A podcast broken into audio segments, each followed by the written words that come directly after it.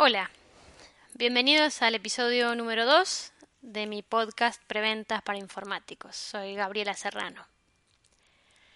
Antes de empezar a leer la sección 1.2, que se llama Vender, quería hablarles un minuto acerca de lo que ustedes podrían esperar o no de mi podcast. A mí me gusta saber que no tengo que ser perfecta y creo que hay muchos que me acompañan en la idea de que lo importante no es no tener errores, sino poder transmitir lo que uno quiere transmitir de la mejor manera posible y con honestidad.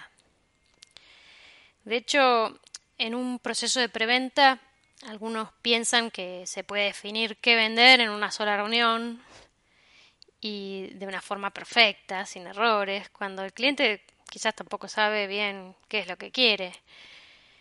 Y yo creo que, que es todo lo contrario, que no se puede definir en una sola reunión, que no es así la preventa.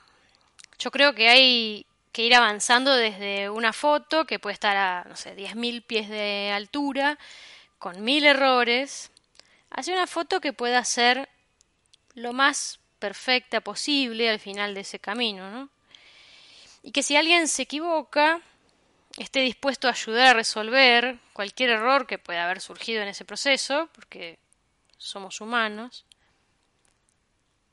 Porque siempre hay algo que se nos puede pasar por alto, ¿no?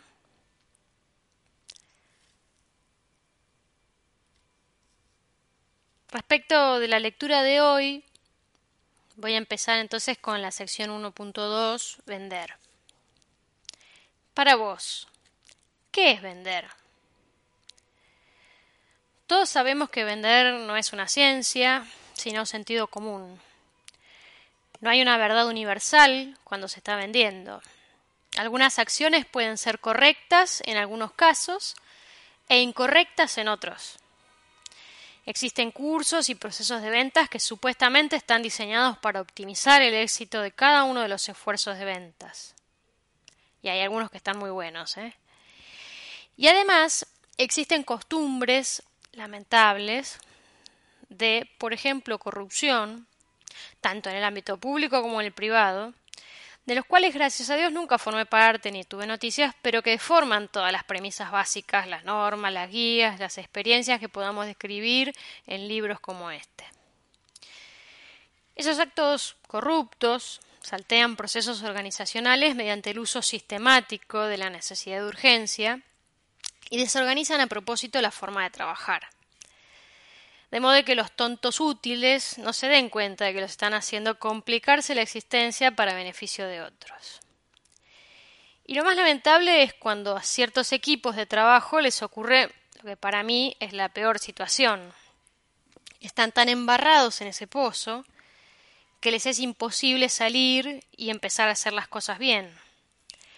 Cada vez necesitan tapar más agujeros, pero al mismo tiempo cada vez hacen más agujeros por solo dedicarse a las urgencias que demandan hacer las cosas de la manera que está mal, que lo lleva a omitir las cuestiones más básicas por error y a trabajar desorganizadamente y con poca información de contexto. No siempre es así. No siempre es la corrupción lo que lleva a las urgencias y a los errores. Existen distintos estilos de venta. Podemos encontrar vendedores que son más transaccionales y otros vendedores que son más consultivos. Mi entendimiento es que las empresas requieren de ambos tipos de vendedores, según el tipo de venta que requieran para un determinado mercado o producto o cliente. En general, desde mi punto de vista, los negocios más pequeños y habituales que se dan en los clientes que compran probablemente más esporádicamente, pueden estar bien atendidos por vendedores transaccionales. Pero aquellos negocios más grandes, que habitualmente se dan en clientes que conocen más tu empresa, resulta mucho más conveniente que los gestione un vendedor consultivo. Los vendedores consultivos son aquellos a los que el cliente seguramente va a confiar cuestiones más críticas, porque son los que trabajarán con él o con ella en ciclos de venta más largos y de mayor interacción.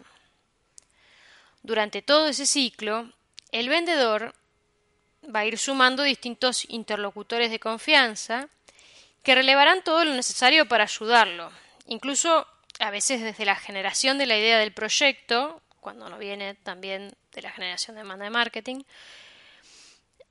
o a veces hasta la culminación de la etapa final en que el mismo proyecto deja de existir o se discontinúa. Dentro de los vendedores consultivos, yo diferenciaría también a los vendedores ejecutivos o de relación, que derivan la gestión de esa venta particular a otro vendedor más especializado y actúan como últimos responsables definiendo lineamientos estratégicos más generales. Con el advenimiento de las ventas de tecnología y software como servicio a través de Internet, conocerán IAS por infraestructura como servicio, PaaS por plataforma como servicio, SaaS por software como servicio, cada vez es más importante que los vendedores de las empresas de tecnología se transformen en vendedores consultivos.